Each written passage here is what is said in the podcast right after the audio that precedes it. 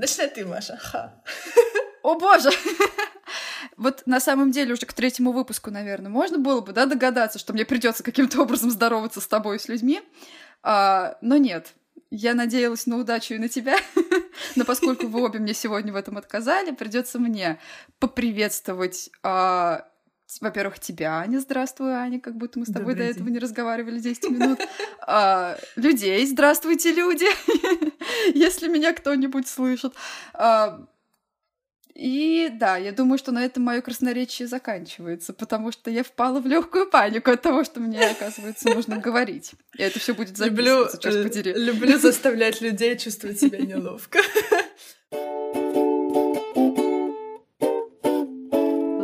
на юриста пошли.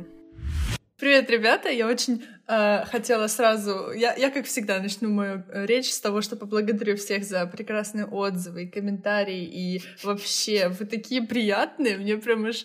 Э, я как будто заново стала блогером. Хоть одна из нас вежливые. Да, мы, мы будем друг друга дополнять.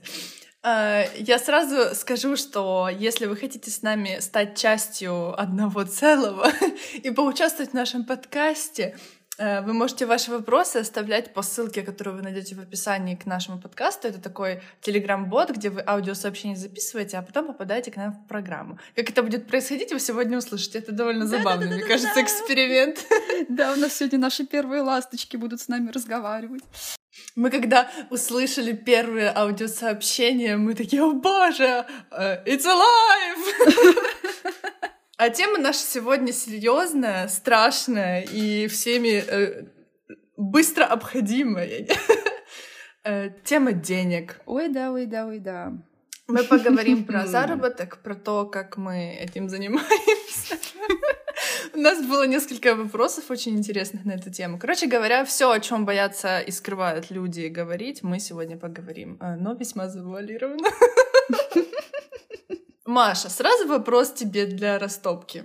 Э, я бы записала себе в очень дебильной формулировке. Как, как ты поняла, что ты зарабатываешь? Ну, мне дали денег, и я поняла. А, ну, на самом деле, наверное, когда мы первый раз действительно прям подписали контракт с а, благотворительным фондом, который тогда меня нанял рисовать книжку, первую книжку в моей жизни. А, Сколько там тебе прям... было лет? Так, сейчас скажу. Сейчас сначала мне нужно вспомнить, сколько мне лет сейчас, и вычесть из этого три года. Мне было 23. Угу. Вот. Прекрасный возраст. Это был, наверное, такой вот прям первый серьезный контракт, прям вот словами на бумаге, еще и на английском языке, и там была прописана, собственно, сумма. Не спрашиваю, какая, потому что я не помню, но мне по тем временам казалось, что она баснословная. И я такая сидела и думала, не, они мне это точно не заплатят, а, я им не понравлюсь, а они мне скажут, пошла ты, Маша, в жопу, и вообще мы побьем тебя палками. Тем не менее, они при этом подписывали с тобой контракт. Э, ну да, но там про палки ничего не было сказано, это радовало. Хорошо. Вот, поэтому, да, у меня прям, наверное, где-то даже вот если этот контракт найти, можно посмотреть вплоть до даты, э, когда я поняла, что я зарабатываю. Надо было отметить эту дату в календаре и потом праздновать каждый год, как э, день, не знаю. День, когда мне дали денег, да? Да-да-да, день, когда Добби стал свободным. Я так чувствую, что у нас с тобой сейчас как раз в этом вопросе опять пойдет, скорее всего, раздвоение и разница, потому что сдается мне, что у тебя история должна быть какая-то другая в этом смысле. Ну, она не прям такая э, совершенно другая, но мне кажется, произошло это раньше чуть-чуть. Э, мне кажется, где-то на третьем курсе у меня появился первый проект на Upwork. Но это если мы говорим про такую digital иллюстрацию, потому что если начну разговаривать про свой первый заработок, то когда-то я продавала пластилиновых, ой, не пластилиновых, а из соленого теста фигурки своим одноклассникам по 25 копеек. Это был бизнес. У меня была даже тетрадка, где я записывала, что я кому должна.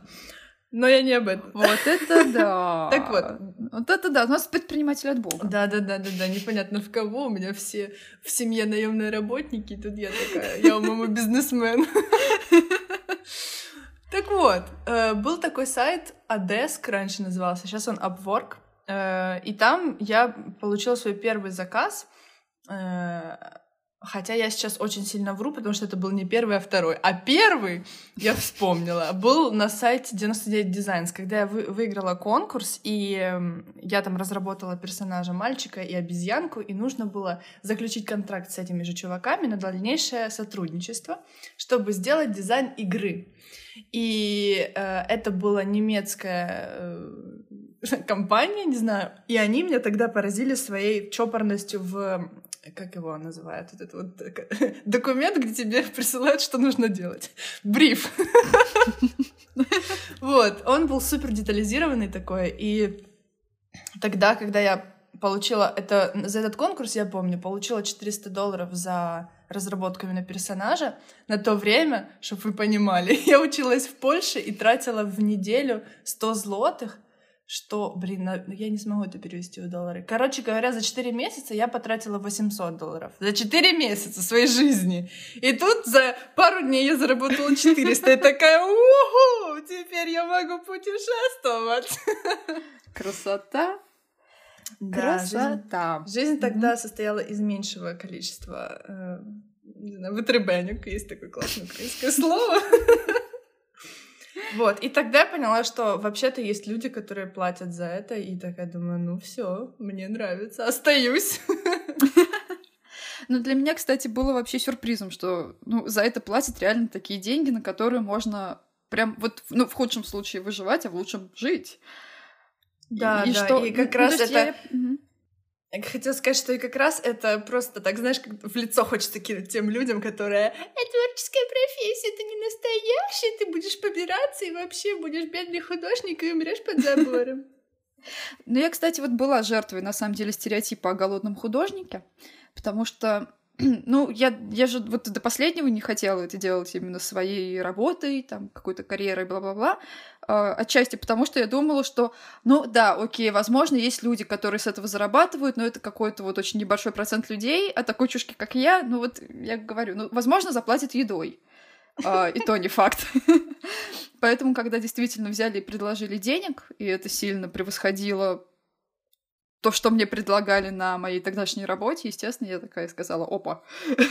вот. А что за тогдашняя работа была? Кем ты работала до Ой, это была, мира? это была максимально неловкая работа. На самом деле она длилась э, две недели.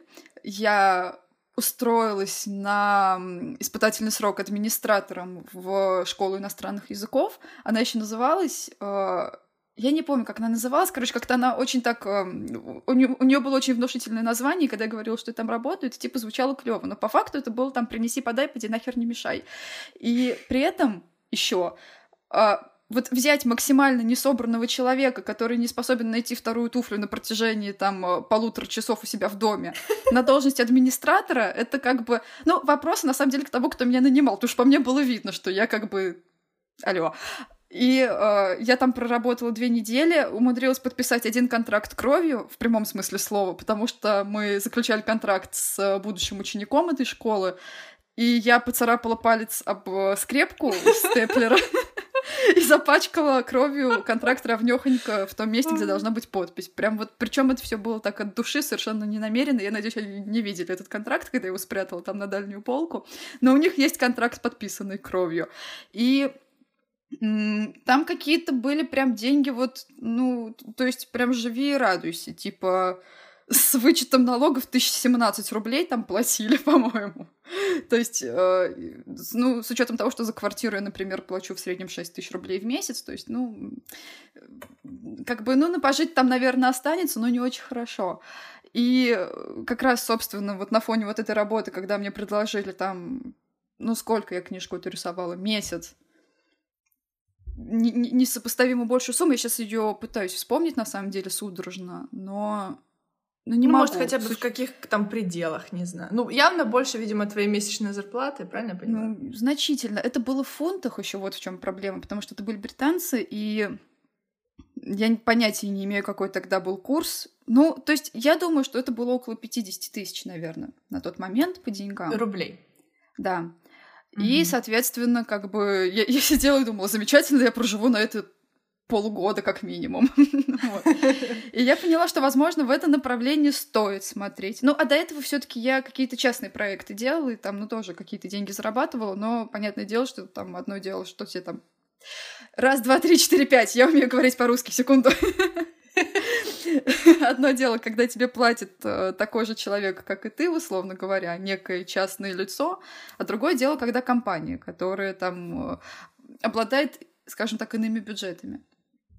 Поэтому для меня на самом деле вот этот момент перехода во фриланс, он был очень воодушевляющий. Слушай, прям у нас такие э, истории про Золушку, знаешь, жили-жили, а потом на голову свалилось. А, ты знаешь, вообще, я вот сколько блогерю, если это можно так назвать, столько и слышу от людей, что они боятся называть цену и боятся вообще как-то заговорить о деньгах. Ну, мне кажется, это супер распространенный страх среди mm-hmm. творческого профессионального сообщества. Ишь, как закрутил.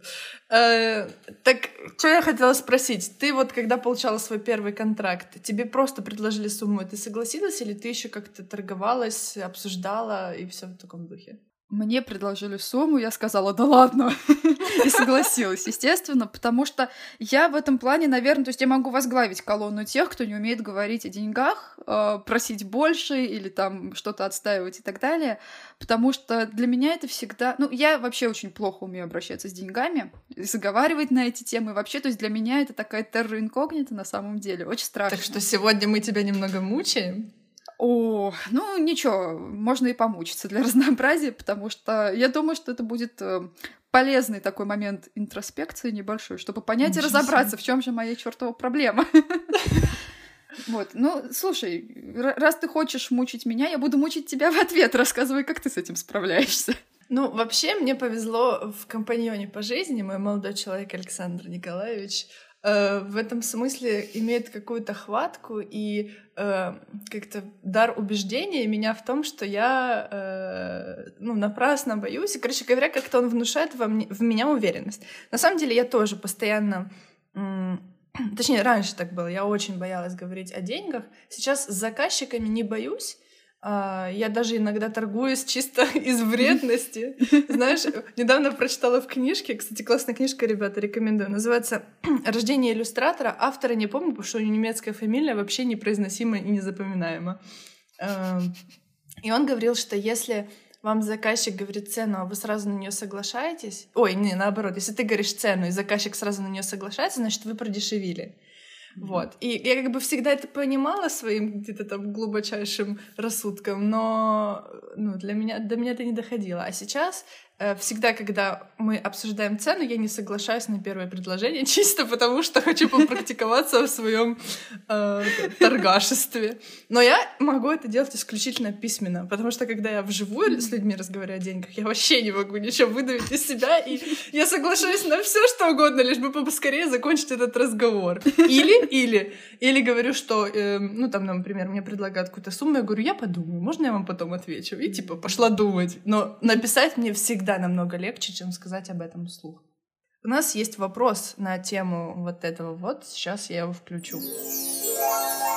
Бывало ли такое, что вы демпинговали? Возможно, в самом начале вашего пути? Мы, когда с Машей слышали этот вопрос, мы обе пошли в Google. Потому что слово демпинговали нас э, застало, застало врасплох. Я, я все еще не буду произносить это слово Я все еще не понимаю, как его произносить. Да, я, пос... я посмотрела по буквам специально. В общем, мой Александр Николаевич разъяснил, что это значит занижать цену в начале пути, э, то есть занижать цену на свой труд. Вот. И э, Маша, занижала ли ты цену или нет? А, у меня просто не было такой возможности на самом деле, потому что э, так получилось, что все мои клиенты, они ко мне уже вот первые приходили с готовыми контрактами, э, с уже прописанными суммами и говорили, берешься? А ты такая, нет, я хочу занизить. Да, да, да, да, да. Давайте это поделим пополам. Я, естественно, говорила, что берусь, то есть у меня просто так уж исторически сложилось, что такого шанса не было. Но на самом деле я думаю, что я бы при всей моей какой-то, может быть, стеснительности этого делать все равно не стало бы, потому что а, то, что, оказывается, называется словом, вот этим словом, А, мне было преподнесено в качестве очень красивого примера еще в далеком детстве, когда, а, я помню, мы с мамой гуляли по парку, и там продавали воздушные шарики. И мы ходили у разных продавцов, которые стояли в ряд, узнавали, сколько стоят у них эти замечательные шарики, и они у всех стоили одинаково, там, ну, знаешь, плюс-минус 5 рублей, вот так. А, и меня это очень сильно удивило. Я сказала, мама, мама, почему? Они же могут там продавать по разным ценам, ведь если прийти с такими же шариками и продавать их дешевле в полтора раза, а может быть и там в половину, ты же их продашь больше. На что мне мама честно сказала, что если так сделать, то остальные продавцы просто отведут тебя э, в дальнюю самую непроходимую часть парка и побьют ногами по ребрам очень сильно. А, так я получила первый в своей жизни урок экономики. И поняла, что такой рынок история. и как он работает. Поэтому я не знаю чего, но эта история как-то очень сильно запала мне в душу, как и все истории, где включено насилие, так или иначе. Поэтому а, я не знаю, то есть у меня как-то сразу была вот эта мысль, что если уже существует какой-то рынок, в который я тут пытаюсь вклиниться, а, то, наверное, стоит играть по правилам, которые установлены. Проблема была с тем, чтобы понять, каковы эти правила, потому что добиться от э, коллег поначалу, сколько денег они берут, за свою работу для меня было очень тяжело, особо не делиться Да, я тебя понимаю. Но, кстати, я нашла такой шпионский выход. Ну, он не совсем шпионский, но просто ты идешь на какие-то фриланс-биржи, э, типа там Upwork, или вот я недавно сотрудничала на канале с Fiverr, прикольная, кстати, платформа, э, и там у, у ребят прям цены сразу указаны mm-hmm. там за время или за объем работы, и ты смотришь и думаешь, ну, я так могу, значит, столько же буду зарабатывать, ну, или там чуть-чуть меньше, потому что нет опыта, а потом как бы повышу свой ценник. Мне очень понравилась твоя история за шарики, и ты знаешь, когда ты ее рассказывала, я думала, ответ мамы будет из разряда, если ты занижешь, занизишь цену, то ты не сможешь, типа, заработать, или там, ты шарики быстрее закончатся, ну что-то в таком духе, но не побить коллегами. И ты знаешь, это настолько правдоподобно, потому что самая моя большая претензия, и вообще я так понимаю, что претензия иллюстраторского сообщества в том, что люди, которые занижают цену на иллюстрацию, они как бы э, саботируют всех, занижать mm-hmm. цены, и получается, мы как бы все стремимся их занизить. Ну, конечно, никто ничего никуда не стремится, но как бы с одной стороны да, а с другой стороны, я думаю, всегда найдутся клиенты, которые будут готовы тебе платить больше. Конечно. Нет? Все-таки люди, которые занижают цену, скорее всего, только в начале пути и э, ну как бы занижают, потому что у них нет, наверное, заказов, Потому что сейчас я себе слабо представляю ситуацию, где я бы занизила цену вот сознательно, если бы только меня не попросили, как недавно, потому что у нас кризис и все такое. И я согласилась чисто из-за того, что проект интересный. Ну вот прям... Ну, да. Какие-то частные случаи еще может быть возможно. Но в целом, мне кажется, что постепенно вот с накоплением опыта ты в какой-то момент понимаешь, что тебе э, проще принципе отказаться от заказа и не заработать ничего, чем выполнить очень замороченный заказ за маленькие деньги, которых тебе потом не хватит даже на реабилитацию психолога после этого чертового заказа. У меня, в принципе, мои цены рассчитываются так, чтобы если этот заказ э, вынет мне чайной ложкой мозги через мозг, вот он должен оплачиваться так, чтобы я потом с этих денег могла оплатить несколько сеансов у психолога. Слушай, классный подход. Я согласна с тобой. Да, вот у меня тоже есть такая тема, что если как бы есть несколько взаимоисключающих штук. То есть или проект супер интересный, и тогда я могу взять его за меньшие деньги, но если он неинтересный, или какие-то странные заказчики, или они вот ты прям чувствуешь, что вот-вот и вынесут тебе мозг, то тогда цена растет. И, и когда и проект интересный, и цена офигенная, то это, конечно, вообще неслыханное счастье. О, да. Но явно можно завышать, чтобы, ну, грубо говоря, отпугнуть, а если не отпугнуть, то хотя бы заработать. Вот так. И потом ведь есть же вот этот психологический момент про то, что дороже значит лучше. Я помню, что я в какой-то момент этим очень сильно интересовалась, читала какие-то исследования, не помню сейчас ни черта, а, но смысл в том, что, как бы, по-моему, несколько ученых в разные моменты времени устанавливали, что если человеку предложить а, два одинаковых товара, один из которых будет чуть-чуть дороже, то к товару, который чуть дороже, он будет относиться с большим пиететом и более будет в нем больше заинтересован, просто потому что, ну, ну штука-то дорогая, значит, хорошая. Ну да, да. А если переносить этот опыт на профессионалов, то, мне кажется, когда ты покупаешь услугу у иллюстратора, который, там, не знаю, получает 200 долларов в час, И ты такой думаешь, наверное, этот человек знает что-то. И типа я лучше смирюсь с ним и его видением. Поэтому, ну, мне так кажется. И не буду ему присылать дурацких правок. И, кстати, ну вот у меня с течением времени, возможно, как, конечно, и навык мой растет, но правок приходит все меньше, а беру я все больше и больше. Ну да, да, да, потому что жираф большой ему видней. Если себя правильно поставить, я думаю, вот как бы еще месяц, конечно, правильно ставить и говорить, что послушайте меня, но я же профессионал, я же знаю, что делаю. У меня, к сожалению, моя честность обычно прет через край и говорю, ребята, я вообще не понимаю, что происходит. Хотите сюда фиолетовую бабочку? Добавим. У меня просто реально была ситуация, когда меня попросили в космос добавить фиолетовую бабочку. Неожиданно. Вот, это какая-то была, да, очень интересная такая космическая бабочка. Ну, как бы, ну, хотите, ну, добавим, ладно. Да, любой каприз за ваши деньги, как говорится. Слушай, а у меня есть такой вопрос, который витает в воздухе. А, нет ли ощущения продажности своего творчества? Но что вот ты а, как будто бы пляшешь под чужую дудку, а могла бы быть таким творцом, таким творцом и никому ничего не должна. Нет!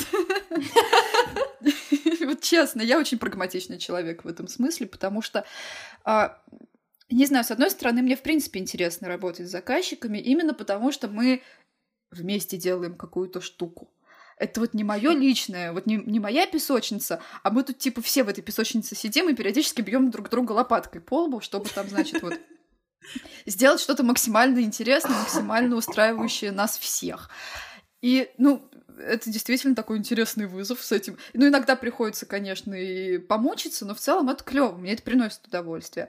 С другой стороны, у меня есть мои личные проекты, которыми я занимаюсь в свое личное время. И вот если мне про мои какие-то персональные иллюстрации будут приходить и говорить, вот тут неправильно, сделай по-другому, то это прям очень верный способ быть посланным очень далеко и очень надолго, потому что там я обычно выражений не выбираю.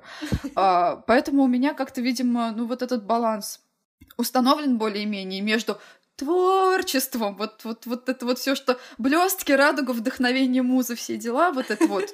Пожалуйста, в свободное время занимайся творчеством или чем ты там хочешь.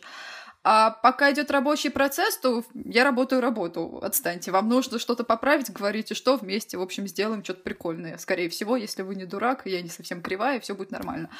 Вот, поэтому, если честно, я просто даже не задумывалась особо над этим. Мне нравится быть ремесленником. Супер, супер. Э, я как-то общалась с коллегой, она сказала, ты знаешь, я в последнее время не могу поймать вдохновление... Вдохновление, хорошо сказала. Вдохновение, если мне за это не платят. О! Я думаю, ого. На самом деле, знаешь, проблемы белых людей. Э, страдаем от того, что нам платят, да? Ага. А, но, вообще я с тобой супер согласна, э, потому что сама очень люблю работать с заказчиками. Мне кажется, в некотором роде это снимает с меня ответственность за проект. Потому что когда я сама рисую что-то для себя, и э, как бы я сама себе ревьюер и фидбекер, Короче, мне становится очень сложно. Я начинаю слишком сильно закапываться, придираться. Мне все время кажется, что можно было переделать. Мне все время кажется, что можно было лучше. И, короче говоря, я не могу остановить этот ужасный порочный круг, э, чтобы просто принять свою работу и поехать дальше. Поэтому, когда есть заказчик, я как бы прикладываю ответственность принятия на него, и ему типа или нравится, или нет. Я такая думаю, ну ладно, ну вот. И плюс мне нравится это чувство решения задачи, когда у человека есть, грубо говоря, проблема, которую он хочет решить с помощью моих иллюстраций. И я такая хоп, и решила. Хоть я математику и не люблю, но мне кажется, э, чувство похожее, когда ты решаешь какую-то задачу и такая вся умничка, еще и денег получила. Да, у меня вообще самые любимые, когда тебе заказчик еще, ну вот бывают такие святые люди, которые сами там как могут начеркают приблизительно, чего они хотят, вот композиционно. Вот это все еще обычно присылается с тремя параграфами текста о том, что ты знаешь, я совершенно не умею рисовать, поэтому типа не обижайся, я набросал как мог, ты сидишь думаешь, котик, если бы я сейчас могла тебя поймать и расцеловать, я бы это сделала, потому что теперь мне не нужно пытаться залезть к тебе в голову и понять, что ты там себе напридумывал. И вот когда ты потом вот им присылаешь как бы вот эту же композицию, но уже отрисованную тобой, и это выглядит как иллюстрация, прям вот вообще как иллюстрация, и человек радуется, и ты радуешься, и вы такие вдвоем сидите и такие это прям, это мое самое любимое ощущение. Слушай, ты вот рассказываешь эту историю, и мне пришло сравнение очень странное. Короче, вчера на канале Тут Бай, по-моему, я смотрела интервью с женщинами, которые были суррогатными матерями. И она, женщина говорит, я типа родила ребенка, отдаю его биологической матери, и она плачет, и я плачу, и мы все вдвоем радуемся. И я думаю, боже, это так похоже на твою историю. Это, господи, помнишь, э, мимасик такой ходил когда-то по интернетам? Есть делель. Там, по-моему, был желчный пузырь и камни в нем. Ну, короче, вот ну, тоже есть делель. Вот это вот ощущение, оно прямо, оно действительно очень клевое. Примерно как в детстве, когда ты там из пластилина слепил какую-то жопу и несешь показывать маме, и такая, мама, смотри, что я сделала. Вот, но мама мне за это не платила. Она могла выдать мне люлей, если пластилином был заляпан весь стол. Вот, это как бы, ну, оплата люлями, это ну такое себе. Слушай, кстати, это на, меня навело на историю с детства. Может быть, отсюда у меня какой-то азарт зарабатывать.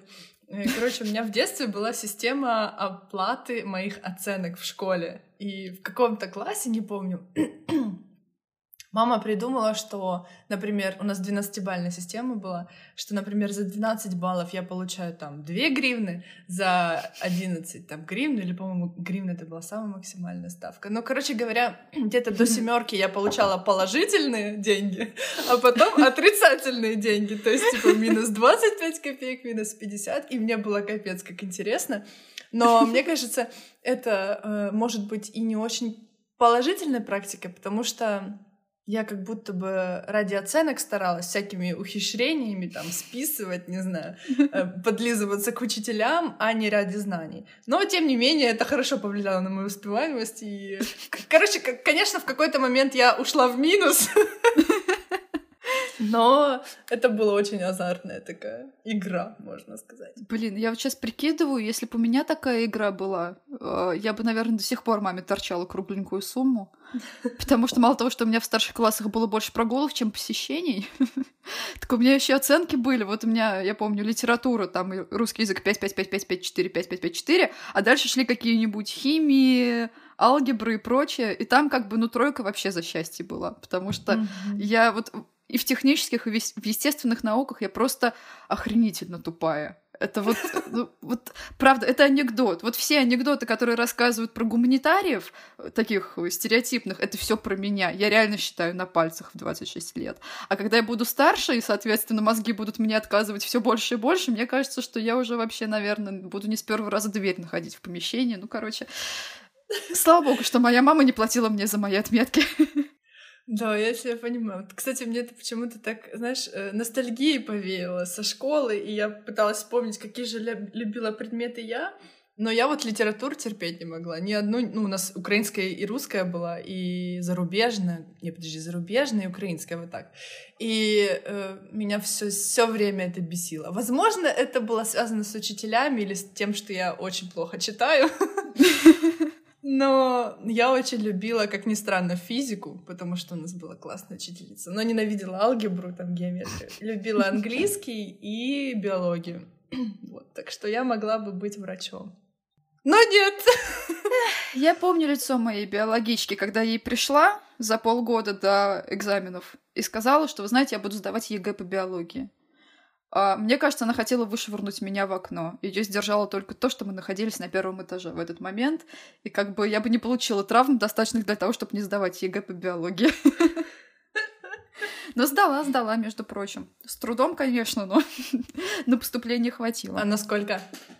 А, я не помню. Ну, то есть, условно говоря, если там проходной балл был, допустим, 40 из 100, то я где-нибудь там, наверное, на 55 стала. Вот так. Потому что я, кажется, случайно там каких-то жуков отнесла в царство растений, потому что перенервничала а, собственно, во время тестовой части. У меня там какие-то очень интересные ответы были, насколько я сейчас помню. И я была уверена, что я, конечно, с такими показателями никуда вообще не поступлю и буду жить под мостом. А потом, когда я училась на это самое, на философа, я думала, что я буду жить под мостом. Когда я сказала, что я хочу работать иллюстратором, мне сказали, а, ты будешь жить под мостом. А, но у нас в городе красивые мосты, кстати, почему бы и нет, в конце подожди, концов. Подожди, жизнь еще не закончилась. Может, ты все-таки с ним встретишься, с этим самым мостом.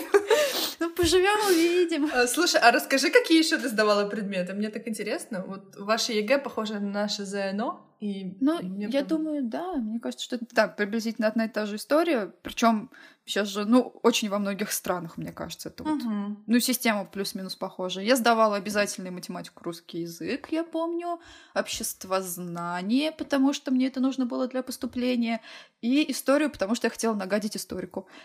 Вот я терпеть не могла этого козла. Я решила много было. Испортить ему показатели. А, это сделала у них как это все отмечается, да? Они ну, сами себе как сказать? Они, нет, они между собой меряются по показателями, у кого там какие ученики лучше всего сдали. А я очень любила историю. У меня была клевая учительница на протяжении нескольких лет. А, она прям так... Но она сама с интересом относилась к к своему предмету. Она, блин, интересно рассказывала про исторические события.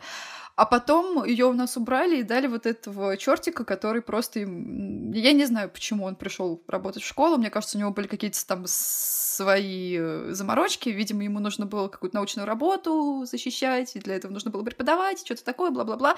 Короче, у него учиться было невозможно. Я возненавидела его, историю, и, в общем-то, уже под конец я понимала, что я по истории не знаю ничего. Э, самое то для того, чтобы идти сдавать по ней государственный экзамен. А мне еще там досталось сочинение про Сталина. Ого! Я написала все, что я думаю про Сталина. Это хватило бы, ну, не, не просто на расстрел, а, наверное, вот э, я, я не знаю, меня бы должны были расстрелять раз восемь за такое сочинение в 37 году. Блин, прикинь, да? Слушай, у нас тоже история была очень а, обязательным предметом, особенно если ты поступаешь куда-то в гуманитарный. Но у нас была история, логично, что Украины, но была еще отдельно всемирка. Но всемирку я не сдавала. Сдавала Украину, но я терпеть не могла никакую из историй.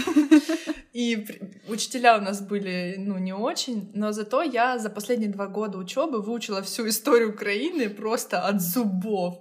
У меня была прекрасная э, репетитор по истории, которая почему-то всегда во всех историях ну, историях рассказывала про евреев. Я не знаю, у нее была какая-то... А, и я так и не раскусила, то ли она их не любит, то ли очень любит.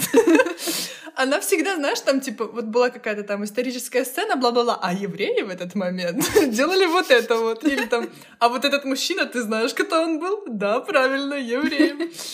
Вот, и я в итоге благодаря ней сдала историю на самый высший из всех своих а, экзаменов балл на 186 из 200. И, ну что такое, да. Даже лучше, чем у Крымова английский. А, и это было типа для меня что, как? Но самое интересное, что это сработало таким образом, что я после сдачи экзамена все забыла. Все, я вообще ни черта не помню. Mm-hmm. Вообще полный ноль. Это мое любимое. Меня тоже из школьных курсов каких бы то ни было предметов, мне кажется, вообще ничего не осталось. Я помню какие-то приколюхи из школы, как я там, не знаю, э, чуть не потерял сознание, пока читала стихотворение, а мне поставили пятерку, потому что решили, что я так с чувством прочитала. Вот. По-моему, это было письмо Татьяны к Онегину. Ну, там что-то такое было очень лирическое, а я стою и думаю, господи, хоть бы хотя бы вот до конца этого четверостишия дойти и не хлопнуться при этом в обморок. Вот. И там все получилось очень чувственно так с душой. А Красиво. вот, собственно, само это письмо, само это стихотворение, я не вспомню, даже если в меня будут стрелять и говорить, а ну вспоминай. Я надеюсь, тебя не будут стрелять. А у нас следующий вопрос от иллюстратора по имени Груша. Привет, Аня и Маша. Мне очень нравится слушать ваш подкаст, и хотелось бы тоже в него попасть и стать частичкой его. Поэтому я записываю вопрос, который меня очень тревожит. А, меня зовут Мария Груша, и я иллюстратор-фрилансер. Я рисую игры, мобильные не только, рисую детские иллюстрации, разные портретики, заказики, там стикеры и так дальше. Э, как правильно сформулировать свою цену как правильно донести заказчику вообще работу с предоплатой, и что твое время стоит денег, и что вот эта вот предоплата, если вдруг что-то, вы уже две недели работаете вместе, у вас не получается, она не возвращается. То есть как правильно понять, что твое время стоит денег, и донести это к заказчику. Огромное вам спасибо, если вы это вообще слушаете. Я вас очень люблю, вы очень крутые. Спасибо. У меня есть история про предоплату. Э, однажды я э, ввязалась в очень интересный для меня иллюстраторский проект, и в нем э, была достаточно внушительная сумма гонорара, Но я сказала, что давайте разобьем на две части, и предоплата, аванс будет как бы до начала работы. Я, кстати, слушала, слышала, точнее, несколько раз, что люди предоплату берут после эскизов. Я предоплату беру перед всем. У тебя как, Маш? А, у меня по-разному, потому что за меня контракты составляет мой агент. Я поняла, поняла. Ну, я предпочитаю брать перед всем, потому что чаще всего люди приходят ко мне, видя мои работы, и как бы понимают, на что они рассчитывают. все таки эскиз — это тоже время, это надо погрузиться в проект. Ну, короче говоря, перед всем. В общем, я взяла, взяла предоплату и начала рисовать. В какой-то момент наш проект заступорился, там были проблемы с коммуникацией, в общем, что-то им не пошло, мне не пошло, и мы Короче говоря, они слились. То есть они пропали, исчезли, и я осталась с предоплатой. И вроде бы грустная история о том, что, блин, такой хороший проект и так хреново закончился. Но предоплата осталась у меня, и мне стало тепло от этого. То есть время, которое я потратила, я потратила не зря, и осталась, ну, как бы в плюсе. Вот. Поэтому э, предоплате быть. С другой стороны, у меня есть еще истории. Э, иногда, когда я работаю с каким-то заказчиком уже не первый раз, я могу допустить задержку предоплаты.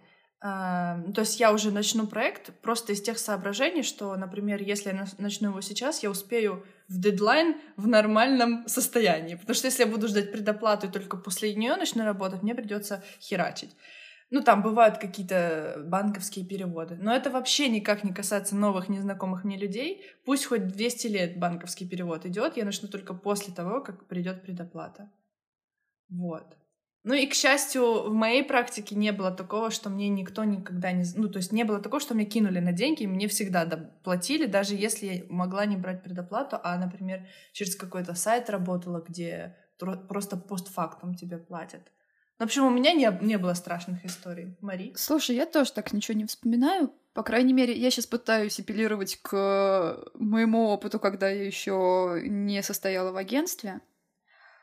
А, мне кажется, что у меня все-таки были именно не предоплаты, а вот э, как раз вот эти вот пресловутые там 30-50% э, после эскизов, если мне не изменяет память.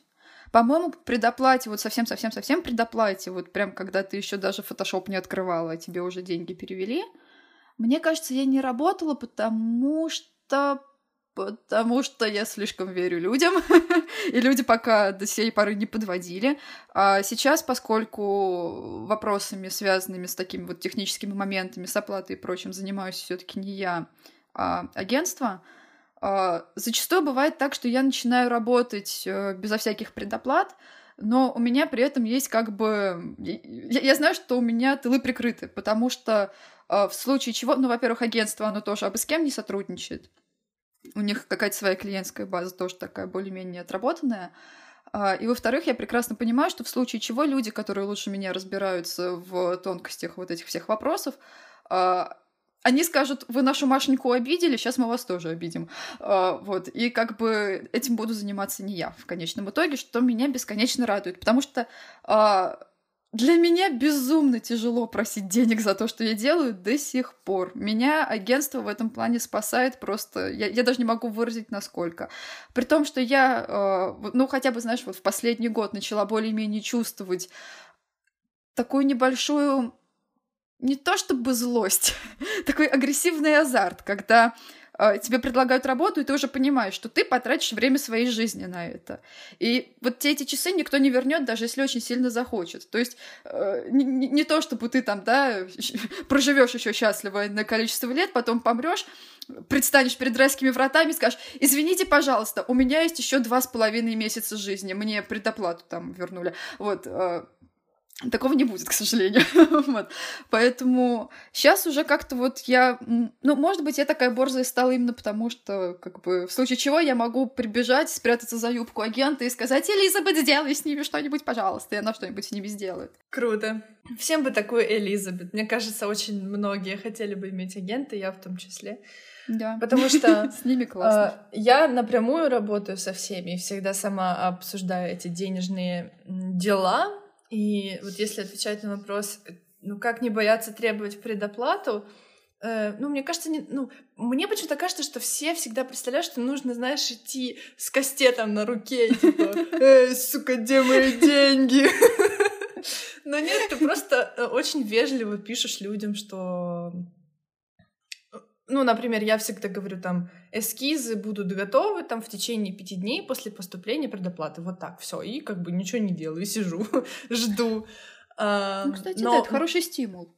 Да, да, да. Но вот я еще думаю, как вот написать заказчику, если, например, вы закончили проект или там какую-то часть проекта, а деньги еще не поступили. Вот как в этот момент можно написать человеку, типа, эй, сука, где мои деньги?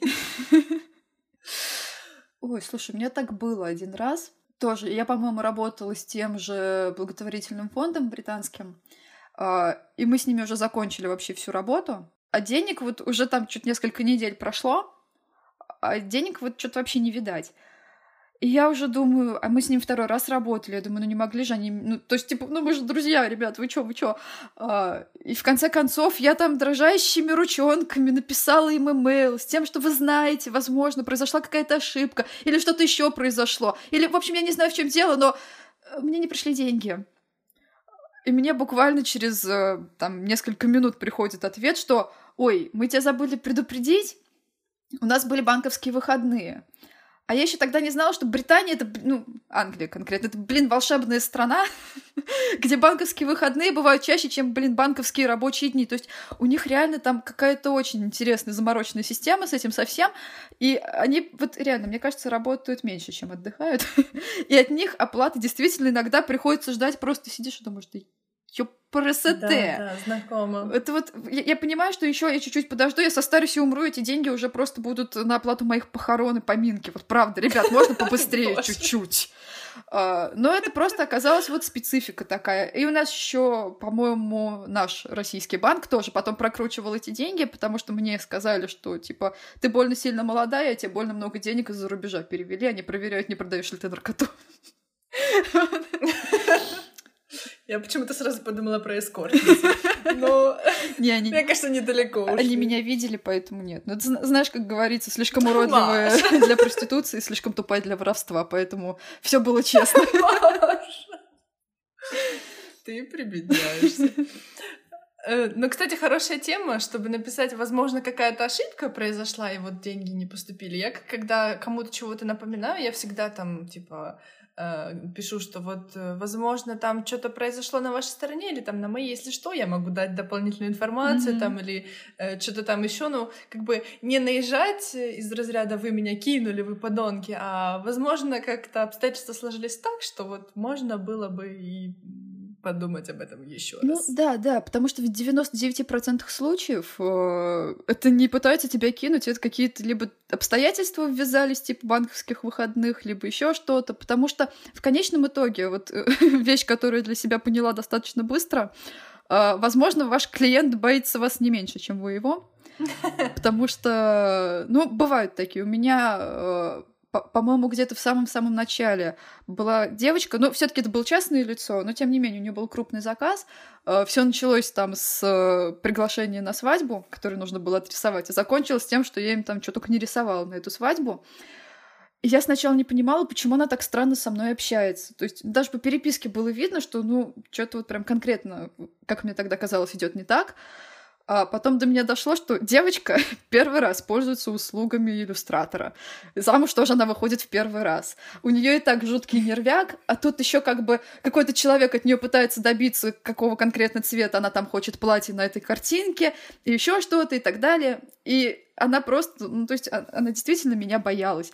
И когда я ей сказала, что типа, ну, давайте вот вы мне заплатите 30% от общей суммы э, после того, как я, как мы утвердим эскиз, потому что я тогда тоже была шуганная, и что-то думаю, сразу у нее деньги просить, ну, мало ли, стрёмно. Вот, она, видимо, просто уже кидала деньгами в монитор в тот момент, потому что мне деньги пришли моментально, она мне еще чаевых потом заплатила, еще что-то, и там это... То есть Ой, мы с ней до сих пор, кстати, периодически общаемся, вот, я счастлива наблюдать, что у них с супругом все хорошо и замечательно. У них еще собака такая странная была. Прикинь, помесь таксы и мопса. Что? Если бы мне кто-то сказал, что мне придется в своей жизни рисовать помесь таксы и мопса, я бы нафиг ушла из иллюстрации сразу же, потому что это... Подожди, а какой у нее был нос? Прямой или приплюснутый? Он, он был как у мопса, но он был курносый. я, не, я не знаю, как это объяснить. Короче, то есть ты представляешь, вся грация таксы вся грация мопса, то есть там все сошлось абсолютно. Я не знаю, как... Я вообще не, я не знаю, как ее родители смогли, в принципе. Ну, короче, это очень страшное существо. Прям, ну, это такая личинка гигантская. Она очень стрёмная. Бедняжка. Бедный пес. Мне кажется, так тяжело Ой, жить. жестко. Я еще тут смотрю у тебя за спиной. Сейчас гуляла Джинни, я на нее любовалась, немножко отвлеклась. Вот, ну, в общем... Да. Она нам помогает записывать подкаст. А как же, как же? Она тот еще говорливый пес. Но сегодня она ведет себя хорошо и тихонечко. Слушай, Маш, второй вопрос был у Маши Груши. Мы, мы начали с предоплаты, а первый вопрос был, как вообще сформировать свою цену и оценить свой труд?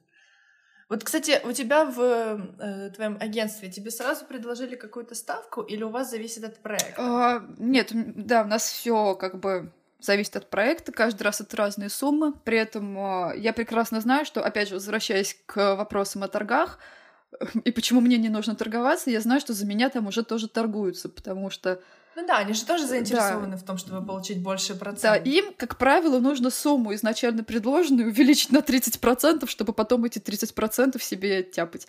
А, и они, я так понимаю, довольно хорошо с этим справляются. По крайней мере, вот э, те деньги, которые я получала э, не находясь в агентстве, и те деньги, которые получаю, вот, э, будучи частью агентства и с учетом вот этой вот, как это называется, короче, отрубания 30%, это сопоставимые суммы.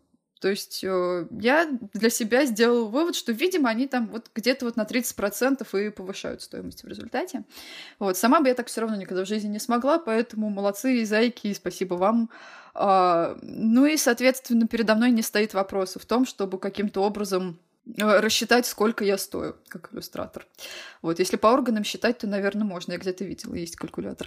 Вот, а вот именно мои труды оценивают другие люди. И покуда меня все устраивает, поэтому передо мной этот вопрос не стоит, и слава богу. Потому что, честно скажу, если бы он передо мной стоял, это было бы очень серьезной проблемой для меня. У меня есть э, своя история на тему, как вообще оценить свою работу. Обычно это у меня происходит пальцем в небо, знаешь, так типа... Знаешь, назову цену, согласятся ли? Э, Но раньше, когда я э, просто начинала этот момент, я посмотрела на вот этих вот всяких сайтах фрилансерских, сколько люди зарабатывают, и прикинула, сколько приблизительно могу зарабатывать я. И какую-то среднюю цену называла. Вот мне кажется, так все и происходит. Можно, конечно, там высчитывать э, свой рабочий час, сколько ты работаешь, сколько тебе в месяц нужно. Ну, то есть это такая очень умная формула, э, Мгм. которая в Но итоге... для этого надо уметь считать. Да, да, да. Вот, поэтому я бы просто вот так вот делала, пока в какой-то момент не поняла, что в принципе, если полностью заниматься только иллюстрацией, можно зарабатывать себе нормально на жизнь и прям как Мгм. full-time человек себя спокойно чувствовать. Вот, я надеюсь, мы ответили на вопрос Маши. Да. Я сейчас прям жалею, что я на самом деле с таким методом была не ознакомлена изначально, потому что он бы, наверное, мне здорово помог. Потому что здесь же всегда еще психологический момент все равно подключается. Конечно. Потому что это так завязано на самооценке, черт подери. Вот Да, да, поэтому- сто процентов, я согласна. И вот эм, очень сложно, знаешь, понять в какой-то момент, э, что ты уже достоин высокой оплаты. Я понимаю, что у меня, ну, честно говоря, более-менее адекватная оценка своего творчества. И то я очень долго откладывала, чтобы написать издательство своей мечты, потому что все время мне казалось, что я днище, и что никак, ничего я не достойна, и вообще как я могу так долго э, ни хрена не делать. Ну, короче, в итоге они мне написали сами. Это прям такая сказка, знаешь, про Золушку. Я сегодня Золушку второй раз уже вспоминаю. Это что-то да значит. Ну, короче говоря, э, вот, вот так. Немного пальцем в небо. То есть я здесь не такой прям супер советчик, но, в общем, мы поделились, наверное, своим опытом. Маша, я хотела к тебе пристать за ту обложку, которую мы обсудили с тобой до записи подкаста. А, И вообще, Воп-. Вопрос был такой. Э, помнишь ли ты свой самый высокооплачиваемый проект, или, может быть, он у тебя сейчас? Если можно, с конкретными Если цифрами. Uh, нет, я действительно тут сидела, пока вспоминала, какие у меня были самые низкооплачиваемые, самые высокооплачиваемые проекты. Uh, у меня была очень интересная ситуация, когда мне одновременно, вот с разницей в несколько часов пришло два предложения. Одно от русского издательства, а другое от американского. Mm-hmm. И в том и в другом случае от меня требовалось нарисовать, ну, технически одну иллюстрацию. И в первом случае мне предлагали за нее 2000 рублей. А, а во втором случае 2000 долларов. У меня не было проблем с выбором, как ты понимаешь. вот. Но для меня тогда, конечно, стало открытием, что вот такие расценки, они в принципе возможны. И получить 2000 долларов за одну картинку, это оказывается э, вполне себе реальность, не какие-то там запредельные мечты. Но другое дело, конечно, что это фактически работа там подразумевала очень много нервотрепки и головной боли. Но тем не менее, то есть, наверное, вот по соотношению оплаты и количества труда это было что-то вот самое такое интересное у меня. Вот. А за две тысячи я так и не нарисовала иллюстрацию. Как-то у нас сроки не сошлись, не знаете ли. Слушай, но те ребята, которые за 2000 долларов, они, получается, каждый цент из тебя выдручили, я правильно понимаю? Ну, ты знаешь, я так понимаю, что у них, видимо, просто такой подход к работе потому что э, я, я уже, вот знаешь, те издательства, с которыми я работала несколько раз подряд, я, я уже про них могу приблизительно понять, особенно если мы с ними вот над разными проектами трудились, с разным объемом работы и так далее, э, уже вот приблизительно можно их концепцию, вот их подход оценить. Э, у меня есть клиенты, с которыми мы уже раза три, наверное, работали, это ребята, которые в тебя просто кидают э, тех заданий, кидают предоплату и говорят, рисуй что-нибудь, пожалуйста. Ты рисуешь, вот, и, да, и как раз говоришь, я сделали. Они такие, ну, норм. Не против, если мы вот здесь там передвинем вот это дерево чуть-чуть. Я такая, да, двигайте. Я им еще, ну, по слоям присылаю обычно файлы, они сами этим занимаются и не достают меня солнышки. вот. А то издательство, они просто достаточно въедливые, особенно когда дело касалось обложки, потому что там, к сожалению, балом правил отдел продаж, а не креативное вот это вот крыло. То есть э, мы все рисовали, нам все нравилось, наброски, цвета. Э, потом приходили товарищи продавцы, говорили, э, вот этот красный не продаст эту книжку замените его. Детям вот, нравится всё, другой красный. Всё глубоко вот. и серьезно. Да. И показывают мне такой, знаешь, цвет коммунистического флага, пионерского галстука вместо красивого глубокого вишневого. Я сидела и такая, две тысячи долларов. Маша, ты отремонтируешь кухню.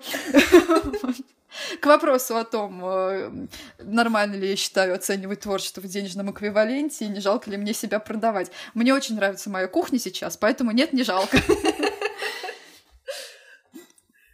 У тебя расскажи, какие были в таком случае, может быть, самые неадекватные по деньгам или, наоборот, максимально адекватные предложения? Слушай, ты меня прям врасплох застала. Я подумала о самой низкой оплате труда, и получалось так, что если поделить гонорар на кни- книжки на ее страничке, то было, по-моему, три с половиной доллара за разворот. А, чем не грешили в начале пути. Вот. Ну, это да.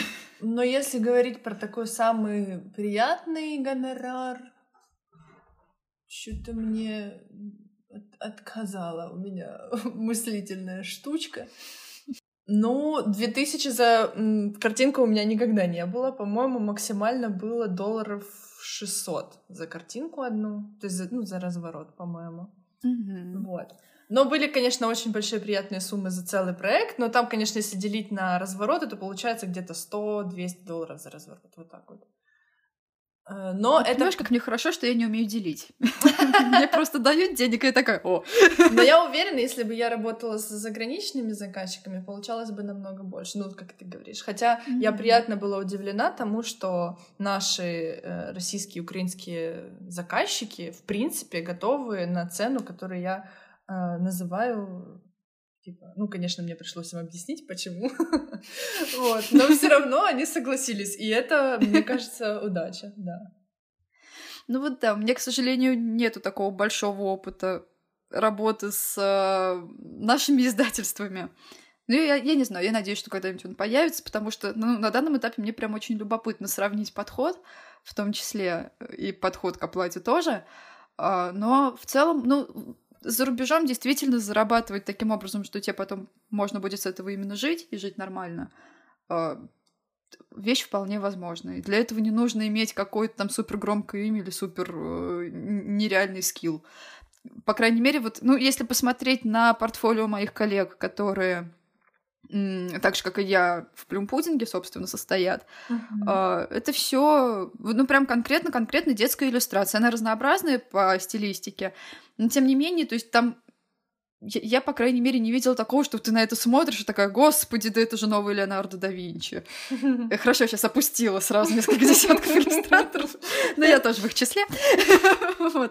Ну, то есть, я, не знаю, там ну, нету такого подхода, как я боялась изначально, что типа, мы тебе платим очень много денег, поэтому, пожалуйста, сделай нам еще и сальто назад, и там, не, знаю, ну, то есть каких-то неадекватных просьб там не было, короче Знаешь, говоря, что я заметила?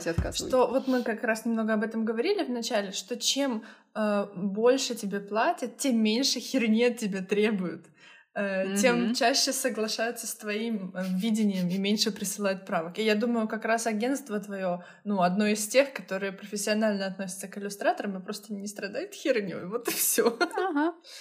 Вот, кстати, э, возможно, это такой, знаешь, совет херовый, но как не беспокоиться о предоплате, просто не работать с идиотами. Я думаю, нормальные издательства, нормальные агентства и так понимают, что ты ждешь оплату, и чаще всего, когда я уже слишком сильно доверяю заказчику, заказчику, я вообще забиваю на этот момент, и они мне напоминают, что я должна выслать там инвойс или еще что-то сделать по поводу денег, а я просто, знаешь, верю, что оно когда-нибудь упадет мне на карточку. Но это Ой, как я рада, что я не одна такая. Это херовый совет, но мне кажется, очень многие так поступают. Да, ну, с другой стороны, мне кажется, что в самом-самом начале карьеры, в принципе, а, если ты чувствуешь, что ты прокололся и там начал работать с кем-то не тем, или попросил каких-то не тех денег, вообще, ну, не стоит из-за этого сильно расстраиваться, потому что все мы там были. Конечно, Я очень конечно. мало кого знаю, которые вот, людей, которые прям вот обошли все подводные камни, потому что, ну, не заплатили денег, ну, зато жизненный опыт появился. У меня, кстати, так было вот с той школой английского языка. Мне там денег так и не заплатили. Видимо, все таки нашли тот договор. Да, они просто забрали и клонировали из той крови тебя вторую. Вот где-то там стоит Маша X. Но это ее проблема уже. Да, мы порадуемся за, за твой исход событий. У меня есть еще один вопрос от э, Валерии. А, привет, Аня и Маша. Меня зовут Лера. Я заканчиваю второй курс э, архитектурной специальности в Киеве, но я давно поняла, что это не мое, и э, усиленно развиваю стороны иллюстрации. А мой вопрос касательно вашего следующего подкаста э, про деньги. Я хотела бы спросить. Э, я знаю, что фрилансеры э, в основном э, из творческой специальности, у них есть несколько источников дохода, э, суммируя которые выходит такая нормальная сумма. Если это иллюстраторы, то, например, YouTube, блог, там, может, Инстаграм, реклама, э, стоки, э, ну, иллюстрация в целом и так далее. Хотелось бы узнать, у вас а, несколько источников дохода или же один? И, возможно, вы знаете какие-то интересные пути, источники заработка для иллюстраторов. Спасибо большое за этот вопрос. Мне кажется, он очень актуальный. Mm-hmm. Я бы до него не додумалась. Начну сразу, наверное, со своей истории. Да. Да, у меня несколько источников дохода, и, честно говоря, иногда это выносит мне мозг, потому что этими всеми источниками надо заниматься. У меня, конечно, иллюстрация по найму. Uh, сейчас это стало моей основной зан- занятостью, потому что просто мне нужно на это больше тратить времени. Uh, просто у меня сейчас интересные проекты. Короче говоря, я сама приняла решение уйти туда. Это не самый прибыльный вид моей деятельности, uh, тем не менее, самый любимый. Второй — это YouTube. YouTube есть два вида дохода. Это такая вот типа встроенная монетизация YouTube, когда просто за количество просмотров тебе приходит денежка. Ну, там обычно долларов 300, поэтому это так, чисто за квартиру заплатить. Но, тем не менее, знаешь, под мостом не останусь в случае чего. Плюс у меня еще есть пожизненная пенсия, э, ввиду моей инвалидности по сердцу. И поэтому я вот думаю, вот э, всегда, если что, у меня есть пенсия в размере 60 долларов в месяц. И вот 300 долларов с YouTube, если все будет нормально. Такой самый мой стабильный доход. Вот. Потом на YouTube также бывают рекламные интеграции. Это, в общем-то, вы их видите, я часто говорю о них открыто в видео, потому что, мне кажется, нет смысла скрывать то, что очевидно. Вот. Э, это намного больше, где-то ну, от 500 до 1000 долларов в среднем. Ну, мне кажется, это как бы небольшая цена за рекламу в ютуберском мире, но мне как-то рука не поднимается больше назвать. Вот как раз в копилку того, что многие люди ага. Э, э, уменьшают, демпингуют. Не ругайся. Да, извините. Вот. Потом, стоки, да, но это настолько маленький процент, что я даже не буду включать. Это вообще мизер. Им нужно заниматься. Стоки — это э, отдельная серьезная работа. Я в стоке когда-то выгрузила 200 лет назад иллюстрации, которые мне не нужны, и там они приносят по центу в месяц. Э, как бы это, я, я это не считаю. Инстаграм. На Инстаграме я не зарабатываю. Я бы хотела сказать, что принципиально, но, видимо, просто люди поняли, что никакой рекламы не, удастся завлечь моих, э, польз... Э, моих подписчиков. Но просто всегда предлагают какие-то суши, шмотки и, не знаю, там, э, мамские блоги. Но я не буду это рекламировать, я лучше на Ютубе расскажу про какой-то онлайн-сервис. Ну, короче, вот, в общем, в Инстаграме у меня нет рекламы, Инстаграм чисто для души. Вот. И самый большой, наверное, процент заработка моего в последнее время — это курсы, э, онлайн-курсы за, в записи и с личным моим кураторством. Сейчас я уже закрыла личное кураторство, потому что занимаюсь проектом книжным и хочу сделать новых два курса, поэтому мне нужно время, но его нет. Ну, тут, короче, как всегда. Вот. Эм, да, но курсы — это очень, ну, достаточно прибыльная штука, просто потому что в, одинаковое количество времени я могу, например, нарисовать один разворот или научить 15 человек. То есть просто из-за того, что одновременно я могу сделать больше э, акций. Вот. Э, но я на самом деле очень рада этому, потому что мне кажется, курсы это супер, ну, я себя так успокаиваю, супер благородное дело научить э, чему-то людей, которые доверяют тебе свое образование. Э, ну, мне кажется, это красиво. Вот. Еще у меня там есть немножко на Гамроуде. Я там кисти свои выставила, какие-то еще спидпейнты, там чисто долларов 15 приходит. И э, был когда-то Patreon, сейчас он остался просто как площадкой для доната, э, потому что я не успевала его вести. Вот. То есть, да, у меня несколько источников дохода, они достаточно разные, ими нужно заниматься. Я считаю, это хороший подход, потому что в случае отвала одного, другой можно усилить и как бы заработать на нем. Но в случае всемирного кризиса все немножко проседает.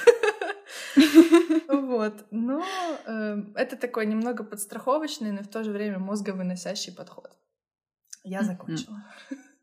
Вот. Вот видно, что человек когда-то продавал фигурки из соленого теста. Вот подход уже сразу. Все четенько, по-деловому, все расписала, все объяснила. А, Давай, Маш. Я сейчас, я сейчас немножко зависла на самом деле, потому что у меня вот как на это посмотреть? То есть я, по большому счету, вот если брать э, именно вот смотреть на деятельность на мою, то я зарабатываю только иллюстрациями, которые я делаю для заказчиков. Просто у меня параллельно обычно по нескольку проектов, которые вот позволяют мне вроде и жизнь жить, и деньги зарабатывать. И ну, до последнего момента мне этого хватало прям за глаза, и я сильно голову себе не морочила ничем другим, потому что э, я прекрасно про себя знаю, что я человек с э, очень низким уровнем энергии. Я такая энергосберегающая, скажем так. Э, и, соответственно, я прекрасно понимаю, что, например, на YouTube я не сунусь вообще никогда потому что это меня убьет в течение полутора месяцев максимум. Меня а, убивает. Ну, то есть я, я, я прекрасно понимаю, что это работа прям работа. А, я, я уж молчу о том, что как бы мне особо нечего сказать в этом смысле. И до меня только сейчас дошло, что, оказывается, Инстаграм тоже можно рассматривать как источник дохода. Не то, что только сейчас дошло, я периодически это слышу, и такая, Да, потому что, э, ну, мне, честно скажу, там рекламу особо не предлагают. По крайней мере, вот такую, о которой вообще можно говорить. Какое-то время я была, и, наверное, до сих пор являюсь э, в программе, вот, ну, частью программы Skillshare, вот этих вот амбассадоров, бла-бла-бла, ну, которые mm. там тебе предлагают два месяца бесплатно. И если бы заморачиваться, то, наверное, какой-то дополнительный доход с этого можно было бы получать, но, э, если честно, у меня тупо нет на это сил. И я прекрасно понимаю, что если я там свою, как называется, реферальную ссылку людям не дам, они найдут э, у другого человека в другом месте, потому что сейчас очень-очень много кто это предлагает, и я такая думаю, да, да пф, пофиг. А, так, нет, я с Инстаграма не зарабатывала. Один раз мне подарили матроску. Люди, которым просто очень сильно понравилось, как я рисую. У меня много персонажей в полосатой одежде. И они такие, слушай, ты нам нравишься, давай мы тебе пришлем матроску. Я такая, присылайте только, пожалуйста, чтобы там был медведь вышит. Они мне прислали матроску с медведем, я ее ношу. Вот, это, по-моему, весь мой заработок. Да, это весь мой заработок э, с Инстаграма. То есть что-то мне больше на ум ничего особо не идет. Но для меня это не, как сказать, это просто не та платформа, на которой я, в принципе, хотела зарабатывать. Я там повстречала очень много клевых людей, и у меня сильно прибавилось друзей в связи с этой платформой. Вот это вот, вот мой основной заработок оттуда. Ой, я могу приехать красиво. в некоторые города России, да, и останавливаться там у друзей не в гостиницах, и экономить деньги. Господи, какая я приземленная. Короче, в результате я некоторое время назад начала думать о том, чтобы заняться именно Патреоном, Просто потому, что, возможно, для меня это будет а, возможностью более плотно заниматься своим личным проектом, которым я хочу заниматься, но mm-hmm. у меня как бы нету на это времени. И если это все поставить на условно финансовые рельсы, возможно, отчасти, Возможно, я смогу что-то с ним делать. И тут все в комментариях, всё... да, Маша, заводи Патреон, мы придем к тебе. Я не знаю, я бы к себе на Патреон не пришла, если честно. Потому что пока у меня просто нет ни одной адекватной... У меня нет ни одной адекватной мысли, что я могу там предложить. Как только у меня появятся адекватные мысли, ну ладно, мы об этом расскажем в нашем Да. То есть в результате все. Я сейчас просто на самом деле мыслила вслух и пыталась понять, есть ли у меня какие-то источники дохода, кроме иллюстрации. И я поняла, что, ребята, я в жопе. Что даже пожизненной пенсии нет. Нет! Вот. А, меня успокаивает то, что все-таки, вот опять же, есть такой момент, о котором редко говорят, но о котором, наверное, ради честности надо упомянуть. Очень часто я слышу риторику от своих коллег или от людей, которые занимаются фрилансерской деятельностью в той или иной сфере, о том, что надо следовать за мечтой, работать там над тем, что тебе нравится, бла-бла-бла, а, а деньги сами придут, потом выясняется, что у этого человека мама, папа, муж, кум, сват, брат, кто-нибудь, кто пашет в офисе 8 часов uh-huh. а, и может обеспечить либо финансовую поддержку, либо финансовую подушку. В моем случае, я могу честно сознаться, мы живем вдвоем с мамой. И мы ведем хозяйство вдвоем. То есть я оплачиваю квартиру, uh-huh. а, ну, еду как-то, кто идет в магазин, тот и оплачивает, но в целом я живу как бы в своем доме. У меня нету проблем с тем, чтобы платить аренду, например. Oh, и здесь совершенно четко понимаю, что если, э, допустим, у меня там настанут тяжелые времена, у нас есть некая финансовая подушка, которую мы собрали вместе, и на которую можно рассчитывать в случае чего, чтобы потом там как-то вот ну, перекантоваться, условно говоря, какое-то время и найти новые пути заработка. Вот, поэтому я достаточно спокойно отношусь к тому, что сейчас у меня, э, допустим, вот только вот мое агентство и только иллюстрация. Если бы мне сказали, лети, птенчик, выкинули из этой квартиры, я надеюсь, что этого никогда не произойдет, я очень люблю эту квартиру, никогда сюда не съеду. А, я надеюсь, что мама сейчас этого не слышала в соседней комнате, кстати, она будет не рада. Вот. Но если бы мне сказали, типа, вот в свободное плавание вперед, я бы уже заморочилась побольше, скорее всего, с тем, чтобы найти какие-то дополнительные пути заработка, ну, скорее всего, иллюстрации там производными от нее. Но сейчас, вот с учетом того, что у меня прикрыты тылы более-менее, у меня заработок только вот непосредственно с того, что я рисую детские книжки. Ты так как-то об этом рассказала, вроде ты как будто бы грустишь из-за этого. Но мне кажется, э, твой заработок в иллюстраторской сфере как никогда стабилен. Э, мне кажется, очень многие могли бы позавидовать тому, что у тебя есть постоянный приток клиентов благодаря агентству. И, ну, насколько я понимаю, заработок достаточно высокий, чтобы сделать ту самую подушку, которой у большинства людей нет. Э, финансовая подушка — это то, э, чем вообще могут похвастаться немногие. И, кстати, было какое-то исследование, но, правда, про Украину, что Украина, короче, страдает кретинизмом в отношении финансовой грамотности. Э, и люди не только вообще про финансовую подушку не слышали, ну, не знаю, очень многие не шарят, что делать с пенсией, э, а в нашем... Вот давай быстренько пару слов про пенсию, потому что очень часто спрашивают, mm-hmm. что же делать фрилансерам несчастным, бедным из-за этой пенсии страшной, такой далекой, но на самом деле такой близкой. А, как у тебя? Вот ты что-то откладываешь? На что ты надеешься? Чем будешь делать под мостом? Я, я, я надеюсь до нее не дожить.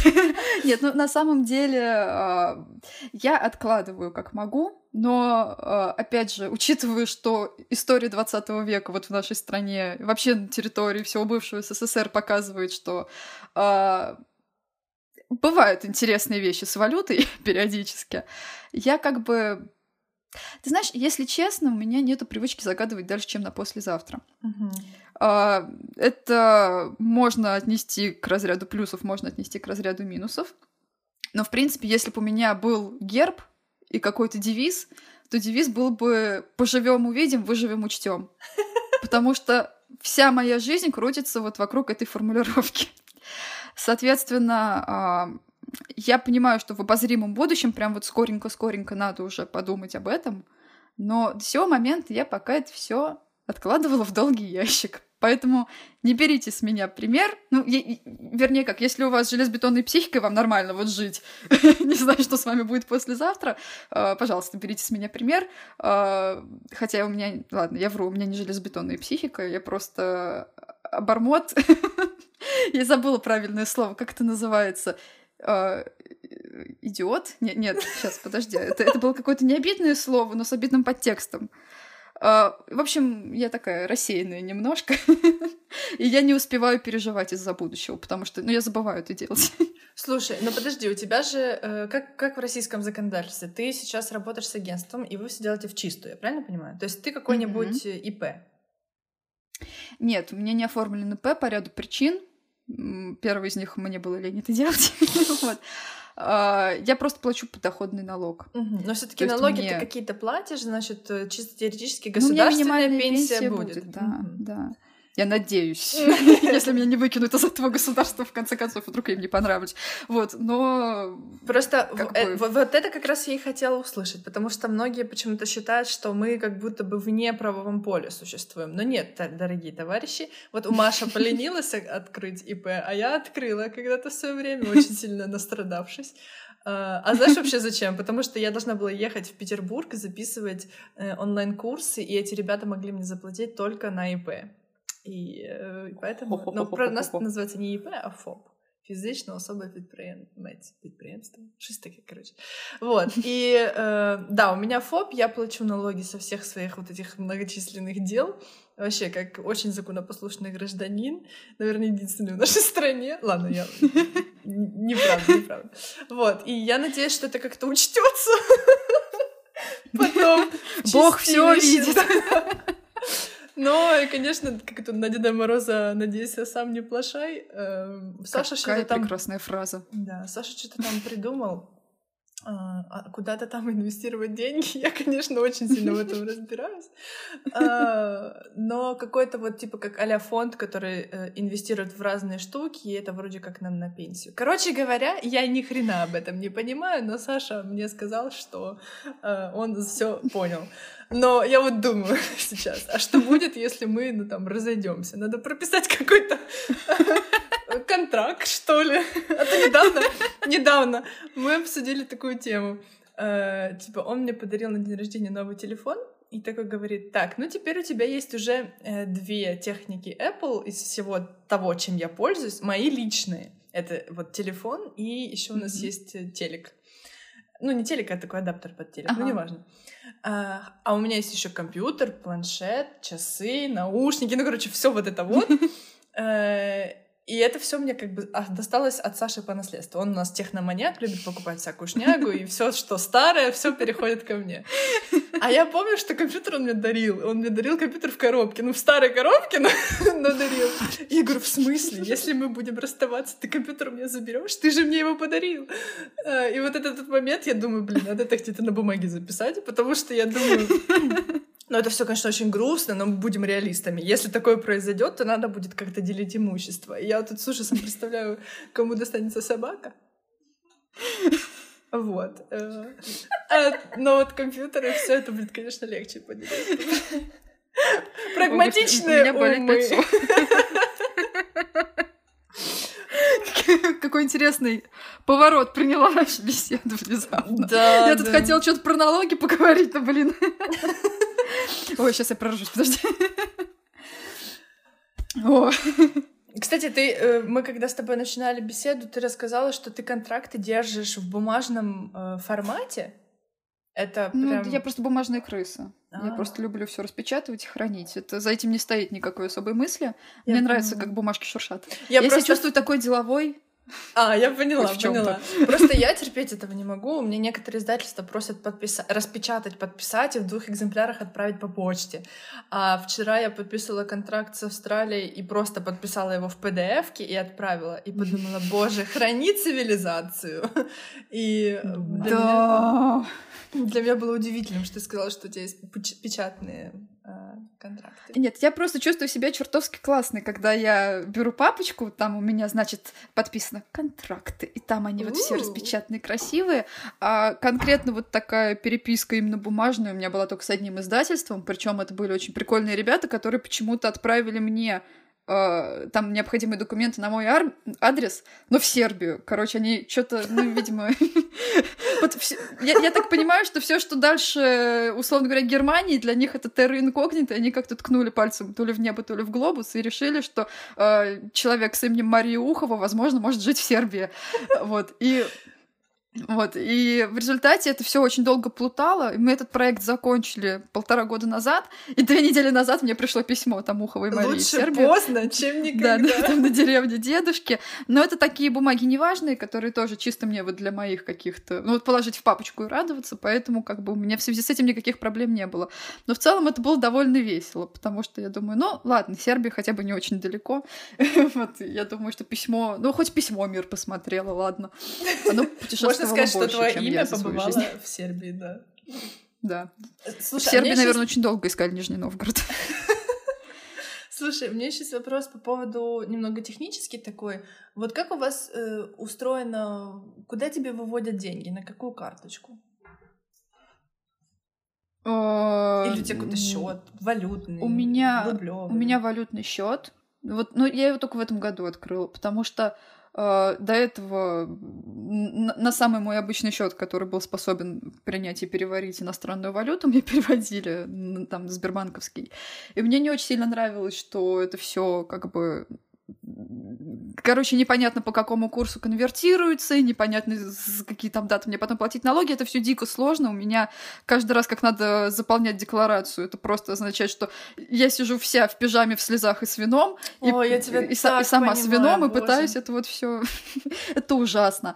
А, И в этот раз, вот в этом году, я уже решила, что надо заканчивать все эти катастрофы, и завела себе новую карточку. Мы, мы рекламируем сейчас здесь какие-нибудь банки или нет? Мне стоит говорить, как он называется или нет? Она такая черненькая.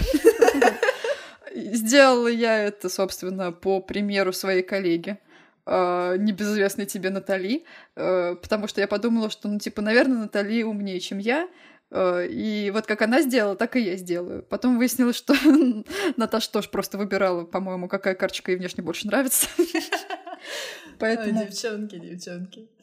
То есть это, все делается максимально просто сейчас, на самом деле. Зато так прикольно, я стою в магазине, мне не хватало вчера денег расплатиться, я такая, «А, подождите, я сейчас быстро из фунтов в рубли переведу и доплачу.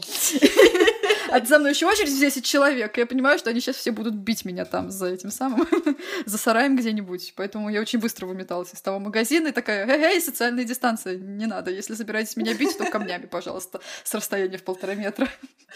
Меня, кстати, очень раздражают люди, которые близко сильно подходят, и у меня прям э, есть такая идея однажды, если сли- кто-то они меня бесят просто потому, что они рядом, не потому, что они заразные или еще. Я думаю, надо вот так вот эм, очень артистично раскашляться, упасть человеку на плечо, чтобы он, скотина, знал, как дистанцию держать. А, а... Я один раз в автобусе начала чесаться демонстративно. Просто ну, рядом стоял какой-то мужик, и у меня очень нехорошие подозрения на его счет закрались. А, я понимала, что сейчас он уже просто полезет ко мне обниматься, я начала просто там дико чесаться, и еще мы с подругой ехали, я такая, господи, когда же придут анализы наконец-то, я не понимаю, что это за странное пятно. Класс, класс. Было очень стыдно, потому что там пол автобуса вышло, но хотя бы меня оставили в покое. Супер. Не, ну почему? Все методы хороши. А, кстати, возвращаясь про карточки, вот это вот все, э, не знаю, не знаю, может быть, кому-то реально будет это интересно, может и нет. Э, но да, валютные счета решают очень много проблем, особенно когда mm-hmm. тебе прям прямым переводом перечисляют, и у меня из-за этого э, есть и в долларах, и в евро, и в рублях, и все, что хочешь. И 200 этих карточек, слава богу, их не нужно обслуживать финансово, просто это как бы как дополнительная mm-hmm. функция в нашем банке. Вот. То же самое, то же самое. Ну, собственно, у меня все темы исчерпаны, которые я себе записывала. Может, у тебя, Маша, есть а, а у меня их и не было, поэтому... Я даже врать не буду, что я дико паниковала из-за этой темы. Изначально, потому что я такая, ладно, окей, все равно про это рано или поздно надо будет поговорить, потому что деньги — это вопрос, который всех беспокоит.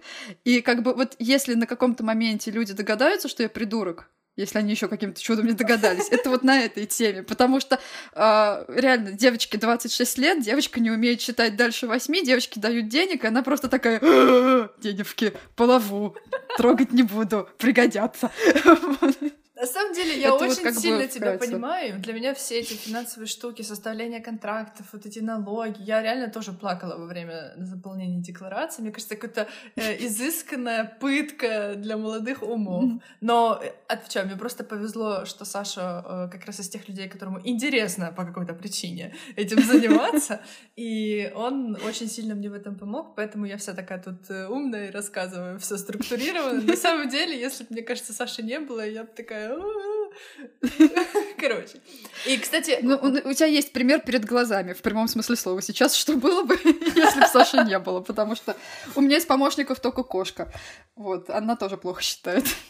И, э, пользуясь нашим эфирным временем, раз уж такая пьянка, хочу рассказать, что у меня и у того самого Александра Николаевича есть местный вебинар, который так и называется — а как я не помню, ну, короче говоря, про заработок.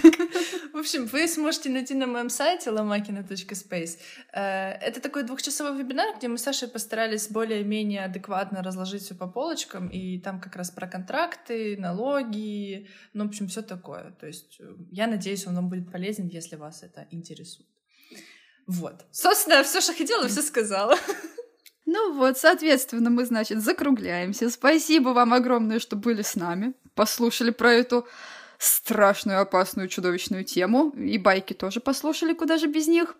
А... А! я забыла, что я должна была сказать. А, я должна была сказать... Я должна была, во-первых, поблагодарить, это я сделала, а во-вторых, попросить вас оставлять комментарии, оценки на Apple... Как называется эта штука? Подкаст? подкасты, да. В общем, на любой платформе, где вы нас слушаете, потому что мы уже бесконечно вам благодарны за то, что вы это делаете. Обратная связь — это прекрасно. Чем больше нас будет, тем нам будет веселее всем вместе тут трещать.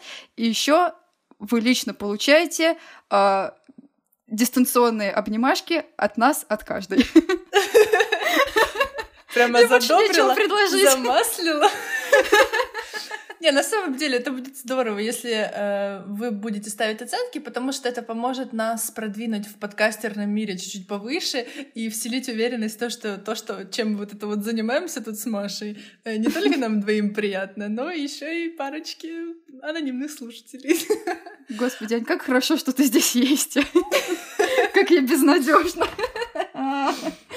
Я в порядке. А еще, если вы хотите разанонимизироваться, вы можете задавать ваши вопросы в аудиоформате нашему телеграм-боту, ссылку на который вы найдете в описании под этим подкастом. В общем-то, вы записываете ваше голосовое сообщение, говорите, как вас зовут, и потом лаконично, подчеркиваю, лаконично задаете свой вопрос. Потому что были некоторые экземпляры, которые на 10 минут растягивали. Ну, вы же понимаете, что мы не можем в наше э, эфирное время, время деньги и все такое, вставлять стильно. Короче говоря, пожурила, поблагодарила. Все, будем закругляться. Мари, спасибо тебе большое за эту прекрасную беседу. А, ты, как всегда, тебе, лучик света Аня. в моем сером дне. Так ведь это же абсолютно взаимно, как, впрочем, и всегда. Чуть-чуть. Ну что ж. Ну все, пока. Пока!